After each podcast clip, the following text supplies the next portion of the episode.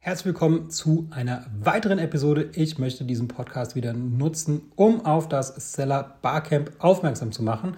Und zwar werden wir dieses Jahr sechs Seller Barcamps veranstalten. Einmal in München, in Dortmund, Stuttgart, Frankfurt und in Berlin. Die Termine dazu findest du auf sellerbarcamp.com. Den Link dazu natürlich auch in der Episodenbeschreibung. Ein Ticket kostet 249 Euro und das ist neu. Ähm, dieses Jahr gibt es ein Jahresticket für alle Seller Barcamps für 198 Euro.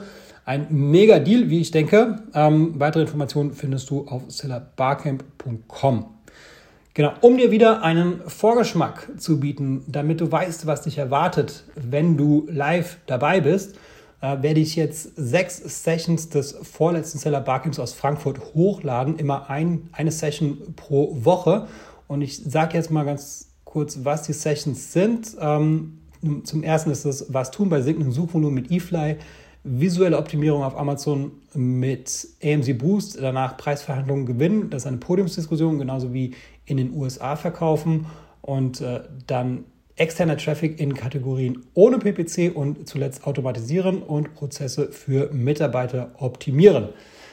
Genau, das sich anzuhören, das ist natürlich sehr sinnvoll und empfehlenswert, aber noch sinnvoller und noch empfehlenswerter ist es, live dabei zu sein. Deswegen kann ich dich nur ermutigen, jetzt einmal auf Pause zu drücken und auf sellerbarcamp.com zu gehen und dir ein Ticket für die Stadt deiner Wahl zu holen, beziehungsweise gleich das Jahresticket zu holen.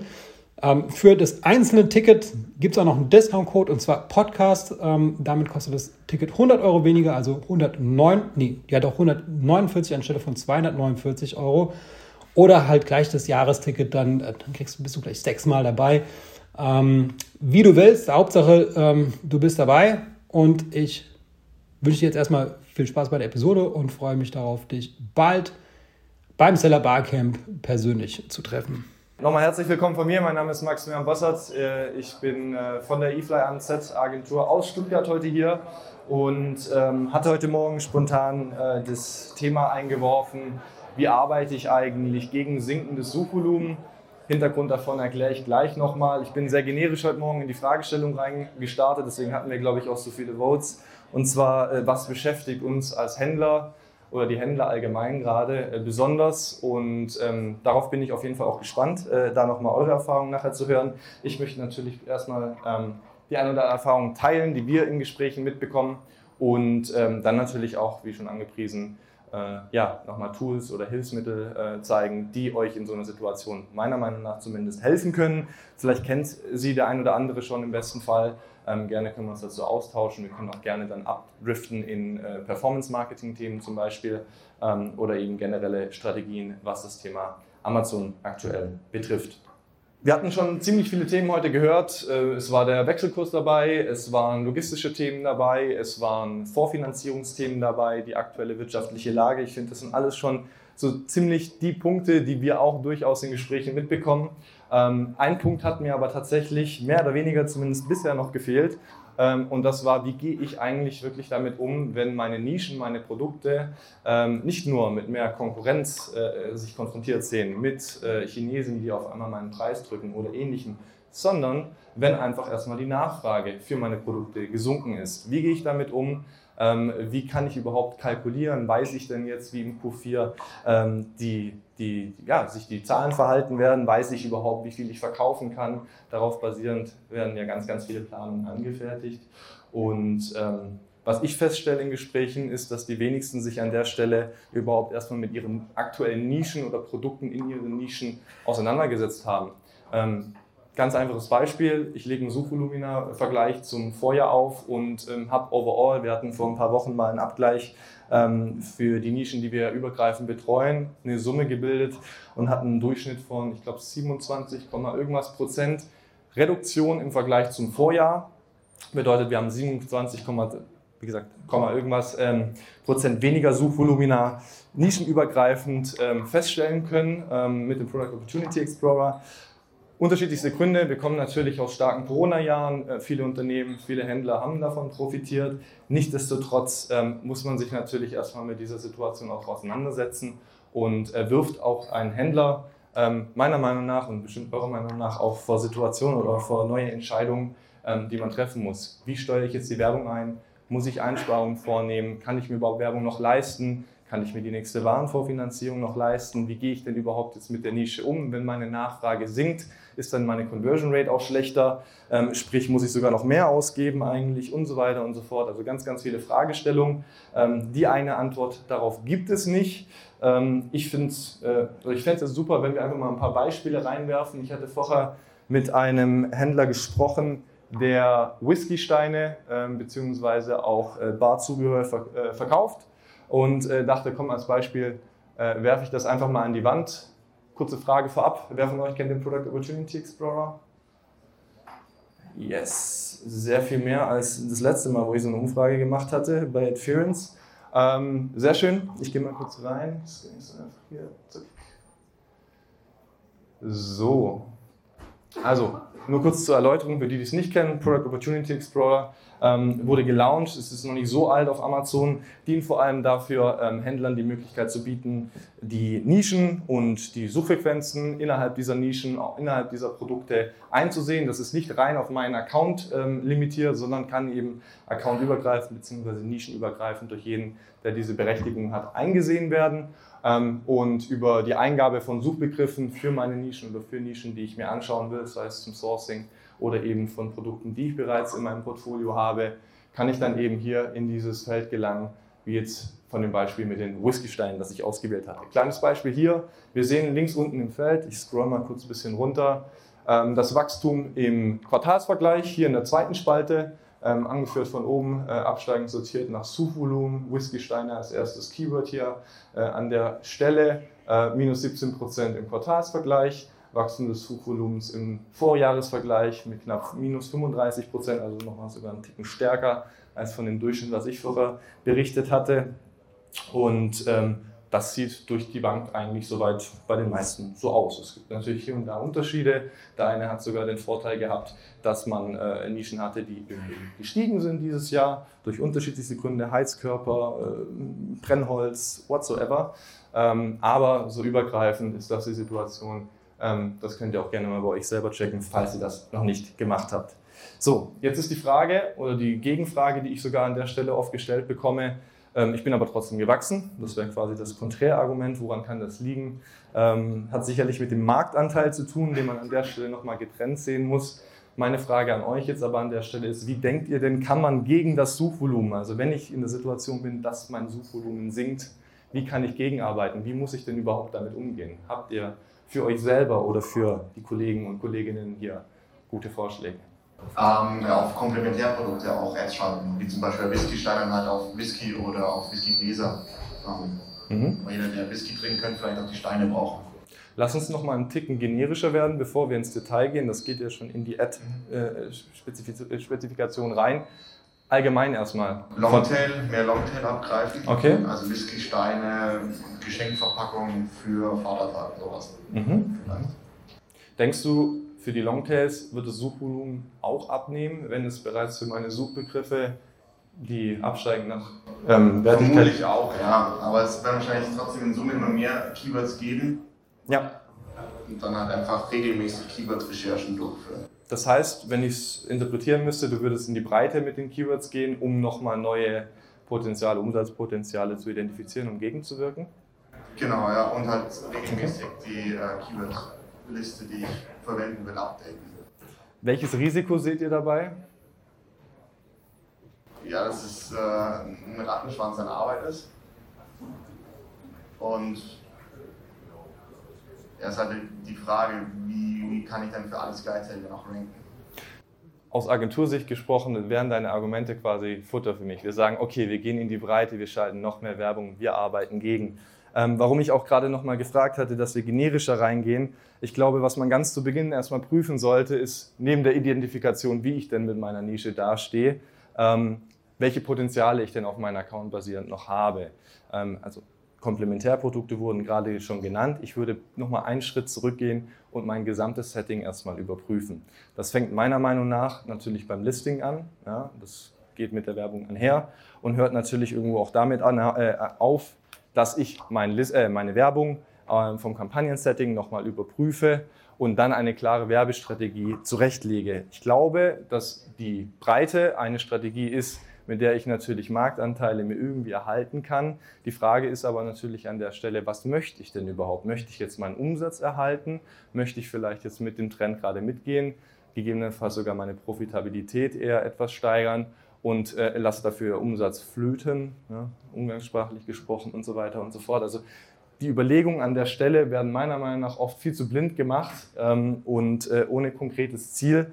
De facto ist es so. Natürlich, es wurde vorher mit einer Goldgräberstimmung beschrieben, ist in jeder Krise eine Chance. Ähm, und äh, natürlich kann man gerade, da glaube ich auch fest dran, wenn man solche Zeiten überwindet, das sieht man auch aus den letzten Jahren, die, die früh dabei waren oder schon länger in, an Bord sind, was das Thema betrifft, die haben ganz klare Vorsprünge äh, an vielerlei Stellen. Ähm, trotz alledem muss ich mir natürlich auch, oder sollte ich mich natürlich auch fragen, ähm, wie kann ich mir das jetzt überhaupt gerade leisten? Wir haben im Durchschnitt meistens ähm, steigende CPC-Kosten gehabt. Kurz mal in die Runde gefragt, ist das bei euch allen auch so oder hat jemand sogar Gegenteiliges? Ja, also ähm, bei uns war es übergreifend, glaube ab März so richtig zu spüren, dann ziemlich ansteigen, jetzt natürlich durch Prime Day nochmal ordentlich äh, und durchs Q4 angefeuert. Ähm, die Lösung oder das Resultat für mich als Händler ist, ich habe in der Regel eine schlechtere Conversion, weil Kunden weniger kaufbereit sind.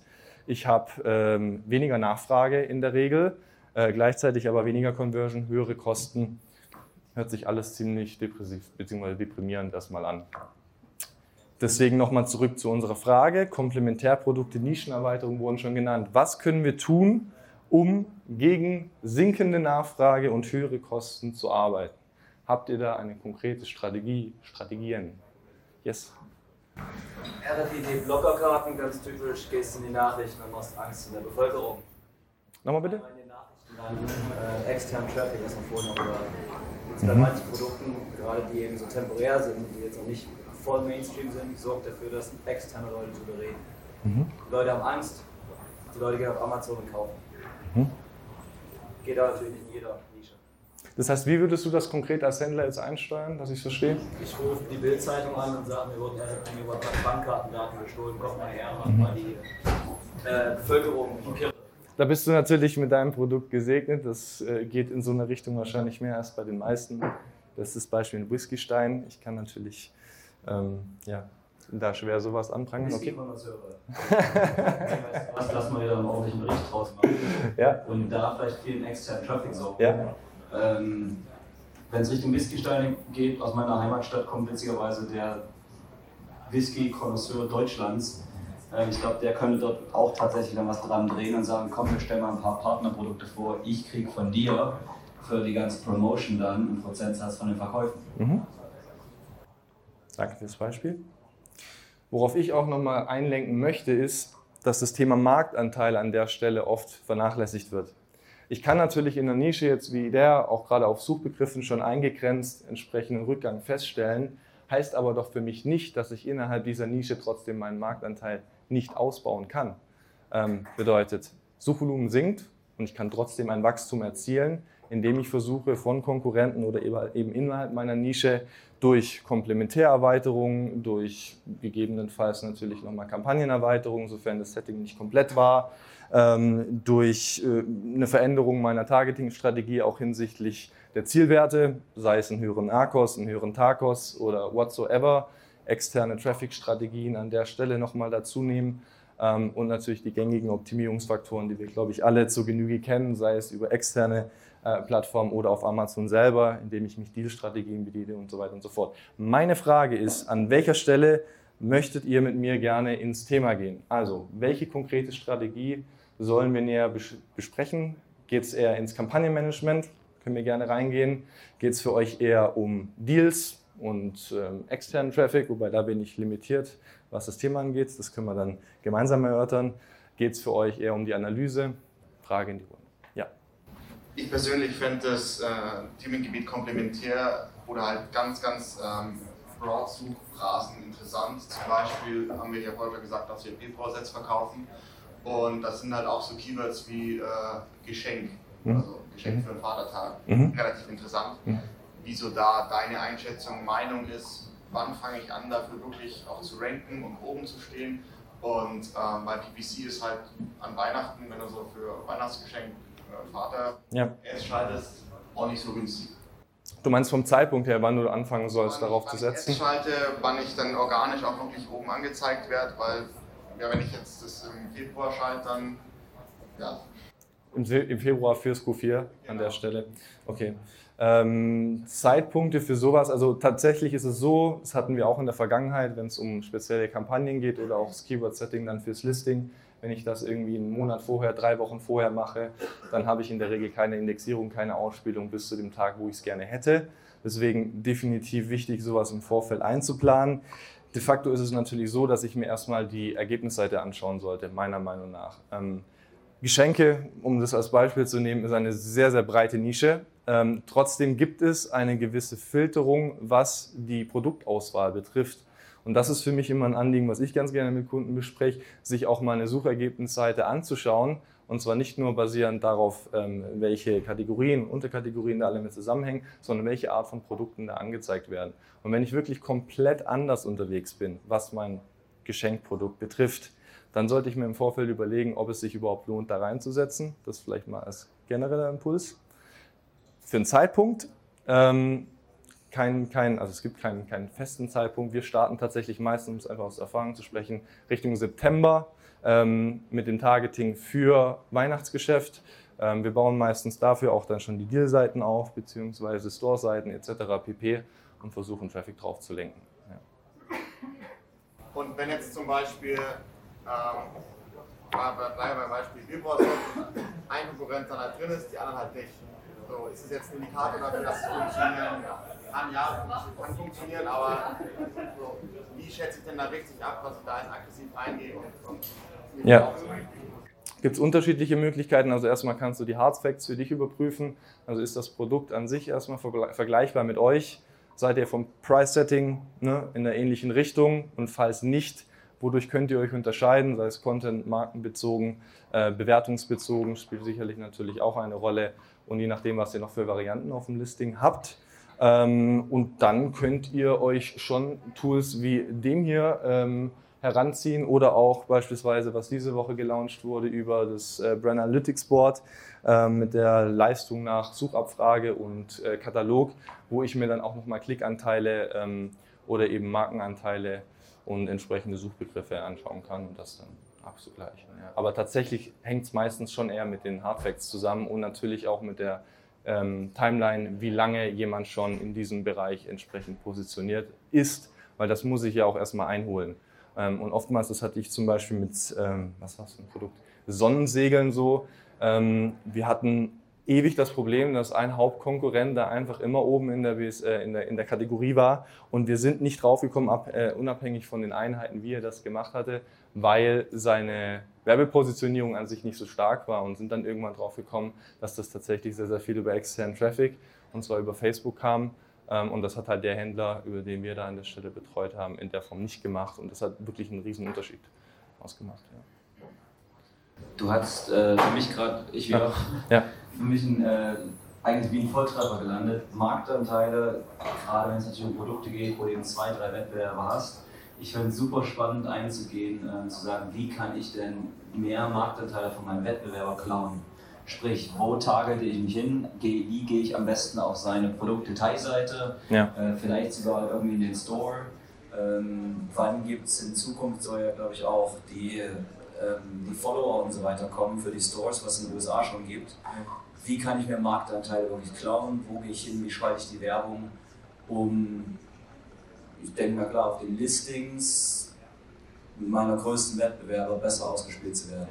Also für die Listings selber, Sponsor Display Ads natürlich, gerade auf die Produktausrichtung, ist so the way to go. Früher waren es noch die Sponsored Brands, das hat sich irgendwann geändert aufgrund dessen, dass dann auch Keywords in der Kampagne mit ausgespielt wurden, was uns das Setting einfach immer verhagelt hat, weswegen wir tatsächlich keine Sponsored Brands im klassischen Sinne auf ähm, die Produktdetailseite schalten, sondern eben vor allem Sponsored Display Ads die sind in unterschiedlichen Kacheln, vor allem auf der rechten Seite belegt. Kleiner Mini-Hack. Mit einem Coupon wirst du da nochmal farblich ähm, sichtbar, also die Ads selber. Das ist mitunter auch die einzige Ad zusammen mit der Sponsor Brand, die diese Funktion aufweist und kann da eben nochmal Eye-Catching. Bitte? Genau. Zum, genau, zum Beispiel. Und ähm, kann auf jeden Fall ein Blickfang sein. Der Kunde klickt und ihr könnt entsprechenden Hebel bewirken. Ähm, wichtig ist dabei zu wissen, natürlich, wenn du jetzt nicht den einen Konkurrenten hast und generell erstmal Marktanteile sichern möchtest, könnt ihr euch auch sehr gut eure Warenkorbanalyse über Brand Analytics mal anschauen, welche Produkte komplementär ähm, zu euren Produkten oder gemeinsam mit euren Produkten beispielsweise gekauft werden. Ähm, das gab es bis dieses Jahr, glaube ich, nochmal wesentlich ausführlicher über dieses Alternativkaufverhalten, jetzt nur noch über den, die Warenkorbanalyse, um eben zu schauen, okay, auf welche schalte ich mich denn oder möchte ich mich denn gezielt schalten. Weg von Sponsored äh, Display Ads. Ich bin ein Riesenfan von Sponsored Brands. Wir hatten damit in vielen Nischen wirklich game-changing Momente, einfach aufgrund dessen, dass darüber relevanten Klickanteil, äh, relevanter Klickanteil generiert werden kann. Ähm, und das wirklich ziemlich äh, ausschlaggebend teilweise dafür war, ähm, wie stark äh, der Händler oder die Händlerin positioniert war. Ähm, dafür brauchst du unter anderem natürlich irgendwo einen aussagefähigen Slogan, ein anständiges Lifestyle-Bild und eine ja, durchdachte Produktauswahl für die Kacheln oben. Das ist tatsächlich das ist noch eine Wo Kamera. du die? Auf der Wettbewerberseite? Nee, ähm, auf der SERP. Also ganz klassisch. Oberste Suchleiste ganz oben und ähm, das Erste, was quasi der Kunde beim Scrollen in der Regel entdeckt. Ja. Im Grunde für Marktanteile nochmal ganz kurz. Ihr kennt es vielleicht selber, wenn ihr durch Amazon scrollt, sei es Desktop ähm, oder eben auch mehr äh, mobil. Die Slots, die mittlerweile über Paid ausgespielt werden, werden immer mehr. Ne? Wir, hatten, wir haben Sponsor Brands, wir haben die Sponsor Products Kacheln, dann scrollt man ein bisschen runter, kommt vielleicht sogar noch ein Verlagspartner, scrollt man nochmal ein bisschen, kommt organisch, dann kommen auf einmal Videos, dann fangen wieder Sponsor Products an und das gleiche zieht sich quasi auch auf den Produktdetailseiten durch. Ähm, für Marktanteile macht es meiner Meinung nach Sinn, einen vollumfänglichen Blickfang auf einer SERP zu generieren. Bedeutet, der Kunde kommt eigentlich an meinen Produkten gar nicht mehr vorbei. Was da aber viele vergessen, da geht es nicht nur um Werbung, da geht es beispielsweise auch um Parent-Child-Strukturen, ähm, weil man damit halt, wenn man seine Varianten sinnvoll gruppiert oder auch trennt, halt wirklich dominant auf der, auf der Suchergebnisseite platziert sein kann und sich dann auch entsprechend ähm, viele Klicks ähm, ja, für sich, für sich ein, einholen kann. Ich wollte ähm, fragen, warum hat das eure Strategie verhagelt, wenn ihr sowohl mit Sponsored Brands als auch mit Sponsored Display auf Asins targetiert habt? Ja. Kannst du das nochmal kurz sagen und dann ja. meine nächste Frage. Gut, dass du mein Verhageln zitiert hast. Ähm, wir wurden einfach äh, bei den Suchbegriffen auch auf Keywords ausgespielt. Und äh, das hat tatsächlich mit unseren Exakt und äh, Broad oder auch Phrase äh, Ausrichtungen äh, sich kannibalisiert. Und äh, daher haben wir das dann tatsächlich auf SDA geswitcht. Also Sponsored Displays. Du hast Sponsored Brands gemacht und hast dann Keywords getarget. Andersrum. Ich habe eine Sponsored Brand Kampagne, in der ich Asen, Asens beispielsweise auf Konkurrenten einpflege, um ja. auf deren Produktdetailseite zu landen. Und in den Suchbegriffen können über Sponsored Brands Kampagnen, übrigens auch bei manuellen, auch andere Suchbegriffe ausgespielt werden. Deswegen stellt man ja auch negative, ähm, als ich ursprünglich eingepflegt habe. Und das Problem war in dem Fall, dass man darüber ähm, eben auch auf Keywords ausgespielt wurde, die man vorher gar nicht äh, äh, ja, beachtet hat. Bedeutet, ich hatte ähm, in meinen ASIN-Kampagnen auf einmal Keywords drin, die ich eigentlich schon separat targetiere. Und das ist quasi ein eigenes okay. Hochbieten. Ja. Ähm, und das andere war äh, Sponsored Brands, kann man jetzt gesagt, äh, ne, die Headline Search Ad funktioniert äh, sehr gut. Ähm, jetzt kommt die Frage, wie ist die Strategie sozusagen äh, zwischen dem Customized Image, dem Slogan und der Keyword-Struktur. Dann sagst du jetzt bestimmt, es kommt darauf an, wie groß äh, das Suchvolumen ist, sozusagen. Ne? Also wie, wie granular ich mache äh, kommt darauf an, wie granular die Struktur halt ist, sozusagen. Aber vielleicht kannst du es ja trotzdem versuchen, so ein bisschen zu verdeutlichen, sozusagen. Also ich, ich stelle mir jetzt einfach vor, ähm, ich habe jetzt äh, Whisky-Steine und da gibt es jetzt ähm, Whisky, ich weiß nicht mehr, wofür man die eigentlich benutzt, aber also ähm, du, versuchst sozusagen, wenn es Keywords gibt, die ähm, noch irgendwie das Produkt beschreibend sind, die versuchst du dann in den Slogan reinzupacken und dann versuchst du auch für den Slogan, also für diese eine Headline Search Ads, ein spezifisches Keyword-Set aufzubauen. sozusagen? Also macht ihr euch, versucht ihr euch immer diese Mühe zu machen oder lohnt sich das nicht? Wenn ich jetzt Nein sagen würde, das wäre ein Eigentor. Nee, also tatsächlich, ähm, als allererstes ist für mich äh, sehr relevant natürlich die Keyword-Recherche.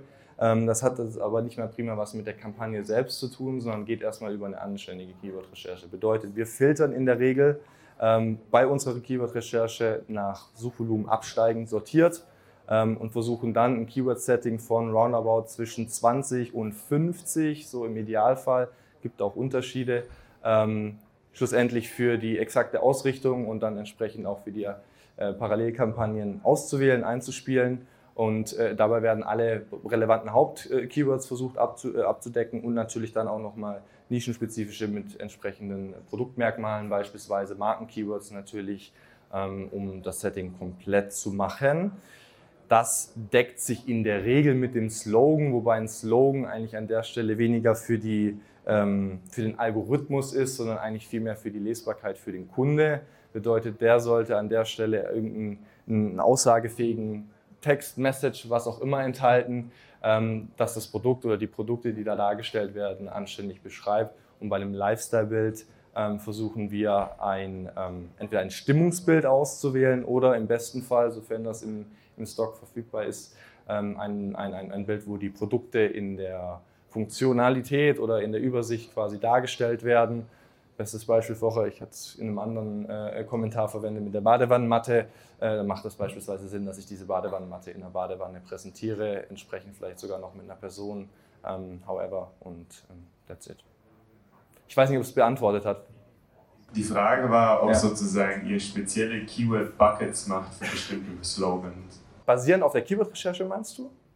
Nee, generell. Also du kannst jetzt sozusagen, ähm, es wird ein Produkt für Auto und Flugzeug und für Zug verwendet. Und äh, angenommen, das, das Keyword-Suchvolumen ist groß genug für Produkt plus Zug, dann schreibst du oben den Slogan ähm, Produkt super für Zug, machst ein Foto, wo es im Zug gezeigt wird und dann hast du sozusagen die perfekt abgeholt. Dann machst du das Ganze nochmal für Flugzeug und für Auto und so äh, hast du sozusagen, ne, der Kunde sucht nach dem Produkt in dem Rahmen und du hast es ihm perfekt präsentiert sozusagen. Wenn, wenn du unterschiedliche Anwendungsgebiete für das Produkt beispielsweise hast, ist das eine super smarte Idee. Absolut, ja. Aber ist meistens der Aufwand zu groß. Ja, es, es, es hängt, natürlich äh, muss man irgendwo auch effizient sein, gar keine Frage. Das ist aber nicht das primäre Argument, sondern erstmal hängt es ja auch davon ab, welche Merkmale die Produkte haben. Und nicht jedes Produkt hat unterschiedliche Anwendungsgebiete. Das ist so das eine. Und es hängt ja auch nochmal ganz stark davon ab, wohin ich lenken möchte, ob ich es jetzt tatsächlich aufs Produkt selbst oder eben auf den Store oder eine Store-Unterseite äh, packen möchte. Ähm, aber äh, das ist, wie gesagt, also gar, gar, gar nichts anzukreiden. Das ist definitiv smart, ja. Ja, ich habe mir das auch, oder wir haben uns das halt auch überlegt und dann ging es halt auch darum, ja, machen wir jetzt, äh, also sind es dann, was für ein Bucket ist es dann, wie groß machen wir den, machen wir die Exact Phrase, also broad natürlich eher nicht dann äh, die Keywords, aber ja, vielleicht Ja, also hast du da noch was. Ein kleines Beispiel, wir hatten es äh, äh, zum Beispiel auch mit Videos und das gleiche hatten wir auch über, über Sponsored Brands Material, dass wir versucht haben, in einer Sportnische unterschiedliche Zielgruppen zu erreichen. Einmal eher die sportliche, männliche Version, wo wir entsprechend dann auch vom Bildmaterial sowohl im Video als auch in, in der Grafik äh, gearbeitet haben. Entsprechend auch die Farbauswahl von dem Artikel ausgewählt haben. Äh, da, dabei ging es um Schnürsenkel.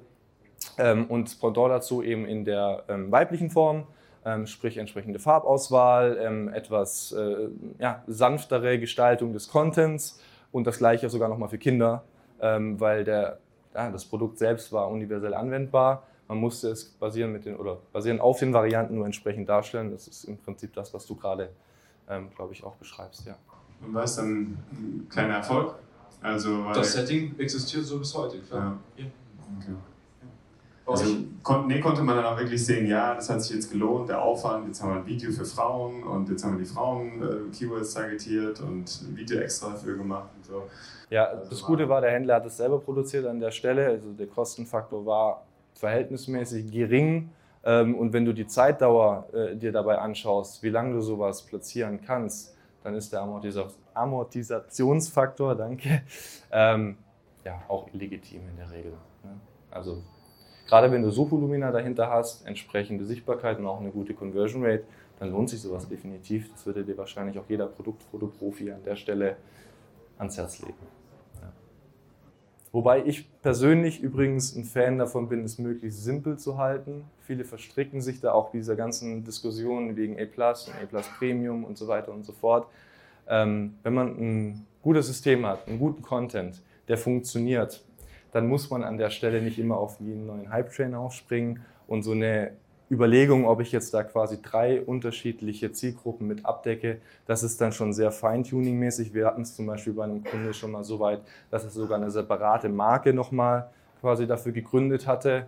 Erstens, um einfach dem Hauptkonkurrent nochmal mehr äh, äh, ja, Widerstand äh, eben bieten zu können und auch einfach vom Branding nochmal, um, um den, den Kunden oder die Zielgruppen, die einfach in dieser Nische existiert haben, abzufangen. Das eine war eher dunkler, das andere war heller. Das ist ganz simpel ausgedrückt an der Stelle. Ja. Worauf ich aber vor allem nochmal eingehen will, auch vorher, ich, das hatte ich in einem Satz gesagt, wegen diesen Parent-Child-Strukturen vielleicht nochmal in den Raum geworfen. Ähm, das ist tatsächlich auch gerade, wenn es um Marktanteile geht, ein Faktor, den viele, viele vernachlässigen. Hintergrund ist, ich habe in der Regel einen Slot, den ich organisch und paid für eine Parent belegen kann, für dasselbe Keyword. Bedeutet, ähm, wenn ich meine Varianten an der, auf einem Listing auf dasselbe Keyword positionieren möchte, geht immer nur eines von beiden. Und das gleiche halt auch organisch, bedeutet, meine Sichtbarkeit nimmt an der Stelle ab. Dagegen konträr stehen die Vorteile von Ranking, Einheiten pro Listing etc. pp. Cross-Selling-Effekte kennen wir alle. Aber es macht wirklich Sinn, einfach aus dem Hintergrund, weil es die letzten Jahre sehr, sehr krass in diese Richtung von Varianten zusammenlegen gegangen ist. Ähm, auch an der Stelle mal zu überlegen, wo ich gezielt Listings trenne, ähm, um eben meine Sichtbarkeit, organisch und paid, einfach nochmal steigern zu können, ähm, um ja, da dann auch die Marktanteile abzugreifen. Super Punkt, gerade eben wegen Parents and Children. Ähm, gibt es die Möglichkeit, irgendwie mehrere Suchergebnisse zu bekommen, wenn du, nur ein, wenn du alles unter einem Parent hast? Über dasselbe Keyword meinst du? Ja. Nee, also das ist das, was ich gerade beschrieben habe. Also du hast einen Slot, paid und organisch, den du darüber belegen kannst. Und das führt natürlich dazu, dass du dir genau überlegen musst, ähm, was du positionieren möchtest. Und das ist übrigens auch bei der Kampagnenstruktur mit zu beachten. Wir hatten es oft so, dass beispielsweise äh, ein Listing zusammengelegt wird im Laufe unserer Zusammenarbeit, ähm, was dann aber auch zur Folge hat, dass wir natürlich das Kampagnensetting entsprechend anders ausrichten sollten, weil natürlich, wenn ich ein Listing getrennt habe, ich natürlich auch getrennte Keyword-Setting dafür pflegen kann. Anstattdessen, wenn ich es gemeinsam habe, dann brauche ich mir da auch die, die Mühe nicht machen und das an der Stelle trennen. Ich hoffe, das war einigermaßen verständlich. Ja. ja, nicht unbedingt. Du, ah. kannst, du, kannst, du kannst ja theoretisch ähm, Keyword-Set auf das eine Child und Keyword-Set auf das andere und ähm, wenn der Kunde das dann eingibt, also ähm, mit hohen Seiten oder mit flachen Seiten dazu oder den Kollegen mit dem C-Form und D-Form, dann kannst du ja sagen, wenn der Kunde das eingibt, dann will ich, dass die Variante des Child angezeigt wird und wenn nicht, dann die andere. Aber wenn du beide haben wollen würdest auf das Hauptkeyword, dann kriegst du es halt nicht. Dann musst du aussuchen, welches, welches angezeigt werden soll. Wir, wir schauen uns mal ganz kurz an der Stelle, und das ist jetzt vielleicht nochmal eine kleine Ausnahme. In der Regel ist der, Abspra äh, der Abstand vom Suchvolumen von dem Hauptkeyword, wirklich dem Hauptkeyword, zu denen, die darunter kommen, sehr stark. Und da kann ich mir natürlich genau überlegen, ob ich für dieses Keyword nicht zwei Produkte platziert haben möchte oder halt immer nur eins. Dein Punkt absolut richtig, aber das ist halt vom Effekt. Wir, wir sprechen hier von 18.2 zu 6.6, das ist wirklich ein Riesensprung und nur ein Beispiel.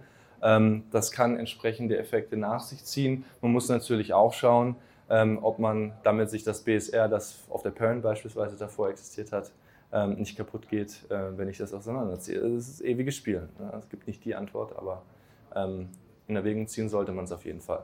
Man kann ja auch Teile des Listings beispielsweise aufsplitten ne? und anfangen eben gezielt einzelne Farben beispielsweise oder eben andere Varianten zu trennen, getrennt zu lassen, einfach nur um Slots zu belegen, den anderen Slot dann immer noch ähm, ganz gezielt da zu targetieren und den Kunden dann entscheiden lassen. Und wenn er auf das eine Listing kommt, hat er immer noch die Cross-Selling-Möglichkeit über die Variantenauswahl. Genau, also was wäre dann ähm, deine Strategie? Also genau, Suchvolumen äh, sinkt, dein Ziel ist mehr Marktanteil zu bekommen. Du hast keine Ahnung, fünf Charts in der Parent würdest du dann erstmal schauen, keine Ahnung, Whisky-Steine äh, pink und Whisky-Steine blau ziehst du raus und schaust mal, wie, wie, wie entwickelt sich das Ganze. Wenn ich die rausziehe, kriegen die beiden Childs dann, weil die dann Parents sind, mehr Sales äh, im Vergleich. Also würdest du da einfach ein bisschen rumtesten oder?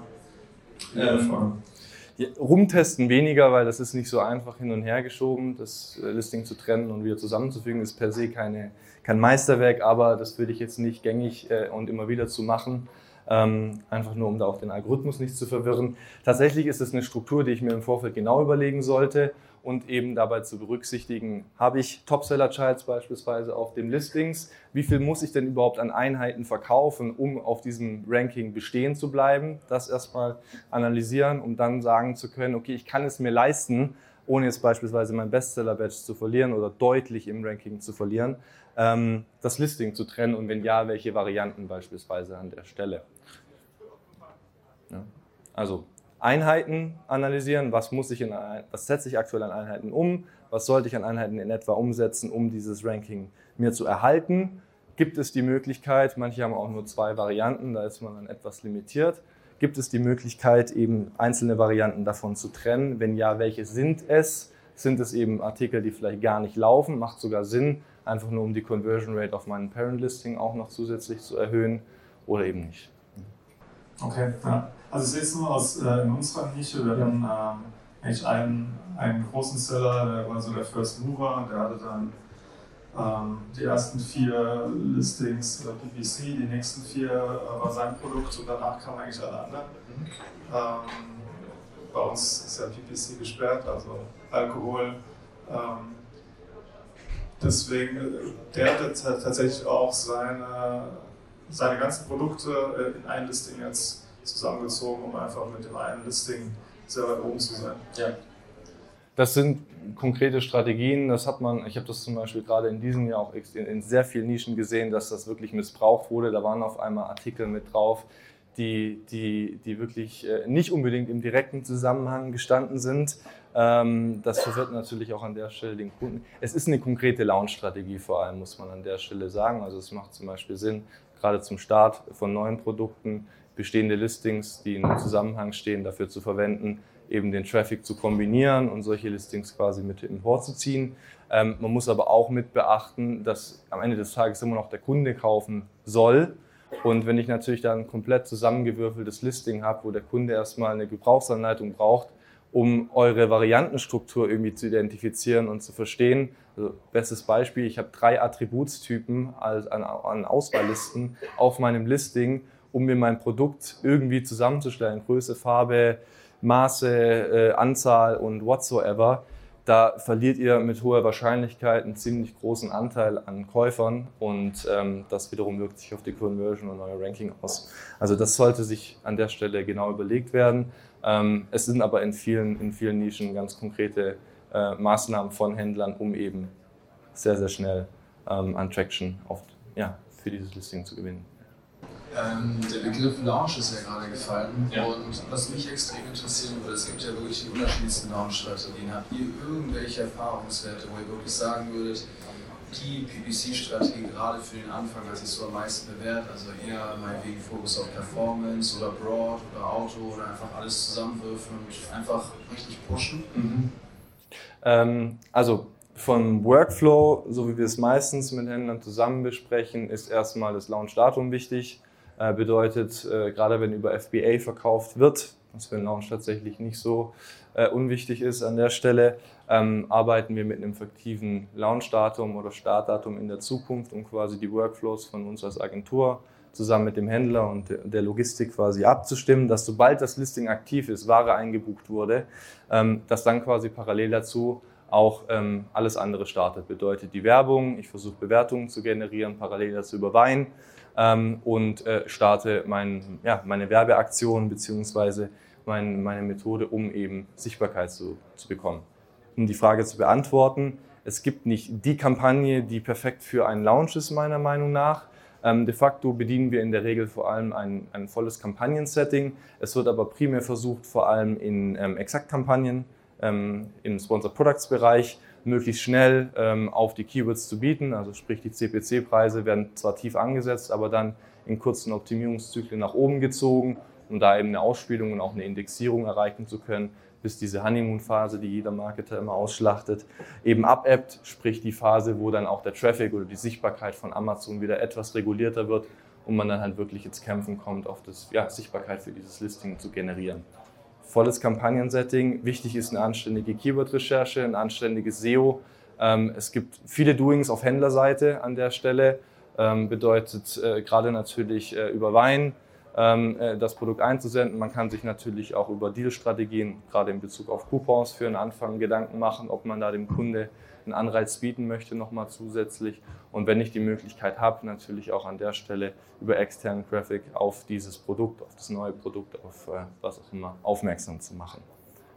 Okay, interessant, weil du hattest ja gesagt, dass ihr mit dem niedrigen CPC startet, weil ja. so ich habe jetzt auch schon von vielen gehört, dass wir gerade das Gegenteil machen, sozusagen eher mit einem hohen CPC starten, also volles Gebot, bei euch zu sagen, okay, über den Launch-Zeitraum von zwei Wochen pushe ich sozusagen alle Gebote bei allen Exact Keywords aufs absolute Optimum, um dann wirklich zu merken, okay, die Keywords, die performen jetzt meinetwegen sehr, sehr gut und die anderen Keywords, die meinetwegen vom Inhalt her genau die gleiche Bedeutung haben, halt trotzdem irgendwie gar nicht laufen, dass sie dann sozusagen sich vom ACOS her die CPC einfach eher runter optimieren. Aber ihr macht sozusagen so, dass ihr mit dem niedrigen CPC startet und einfach schaut, welche performen am besten und ihr dann nach oben optimiert. Hast du das richtig verstanden? Das hast du im Prinzip richtig verstanden. Das kommt bei uns aus der Historie. Das ist unsere allgemeine Strategie, tief zu starten und sich dann hochzuarbeiten. Bei dem Launch verkürzen wir aber den Zeitraum wirklich auf irgendwie ein bis drei Tage, um eben an dieser realen CPC-Grenze zu sein. Wenn mein Durchschnitts-CPC für ein Launch-Produkt irgendwie bei 80 Cent liegt,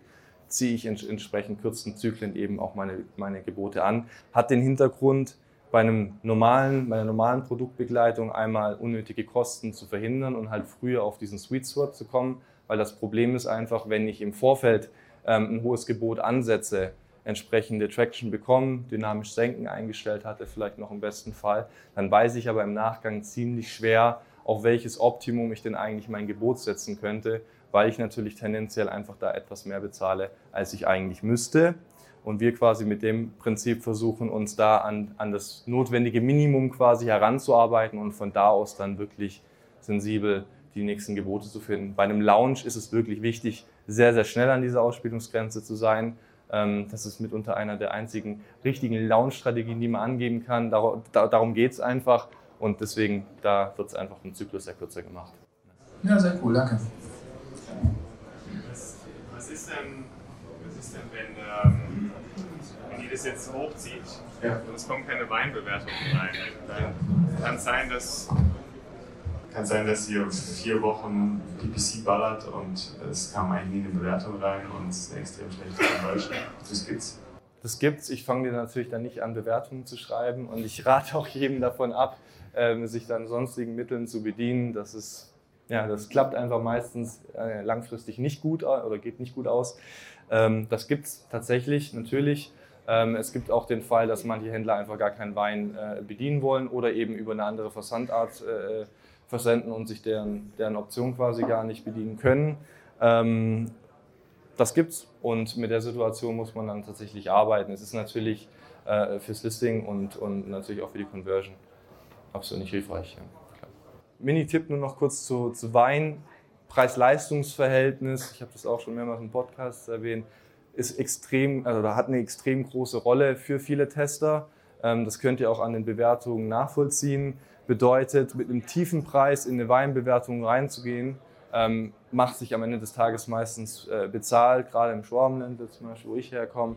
Da ist sowas einfach ein relevantes Argument und wird dann auch entsprechend in der Bewertung angegeben. Da macht man sich keinen Gefallen, wenn man seinen, seinen künftigen Listingpreis verwendet. Obwohl sie nichts dafür zahlen. Obwohl sie nichts dafür zahlen. Ja wie oft, die Frage äh, also vorhin, wie oft schreiben die rein, für welchen Preis es gekauft haben? So oft. Das schreiben die rein. Das schreiben sie rein. Äh, noch viel öfter ist natürlich allgemein einfach nur, wie dieses Preis-Leistungs-Verhältnis war. Ganz viele haben es auch, äh, meinen es äh, gut und wollen die, die Versandart nochmal an der Stelle beschreiben, wo es am Ende des Tages gerade bei FBA ja vor allem bei Amazon liegt. Das trifft den Händler dann auch nicht unbedingt immer direkt das wird alles mit reingeschrieben tatsächlich. Und man, man muss schon schauen, auch ob die Produkte zum Weintester passen. Natürlich versucht Amazon da irgendwo ein selektiertes Publikum für die Produkte zu finden. Ähm, es ist aber auch aus der Erfahrung oft schon so gewesen, dass dann wirklich gänzlich unpassende Personen die Produkte zugesendet bekommen haben und mit dem Produkt dann auch wirklich nichts anzufangen wissen. Und das wirkt sich dann natürlich auch auf die Bewertung aus. Ja. Nichtsdestotrotz ist es das Einzige und das Beste, was du machen kannst für Bewertungen. Tatsächlich, ich wollte mehr eigentlich über das Suchvolumina sprechen. Es gibt, wie gesagt, nicht so die eine Strategie.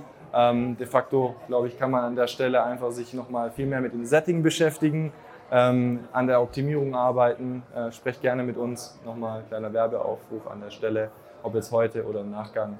Und ansonsten danke für die Aufmerksamkeit, danke für die Teilnahme.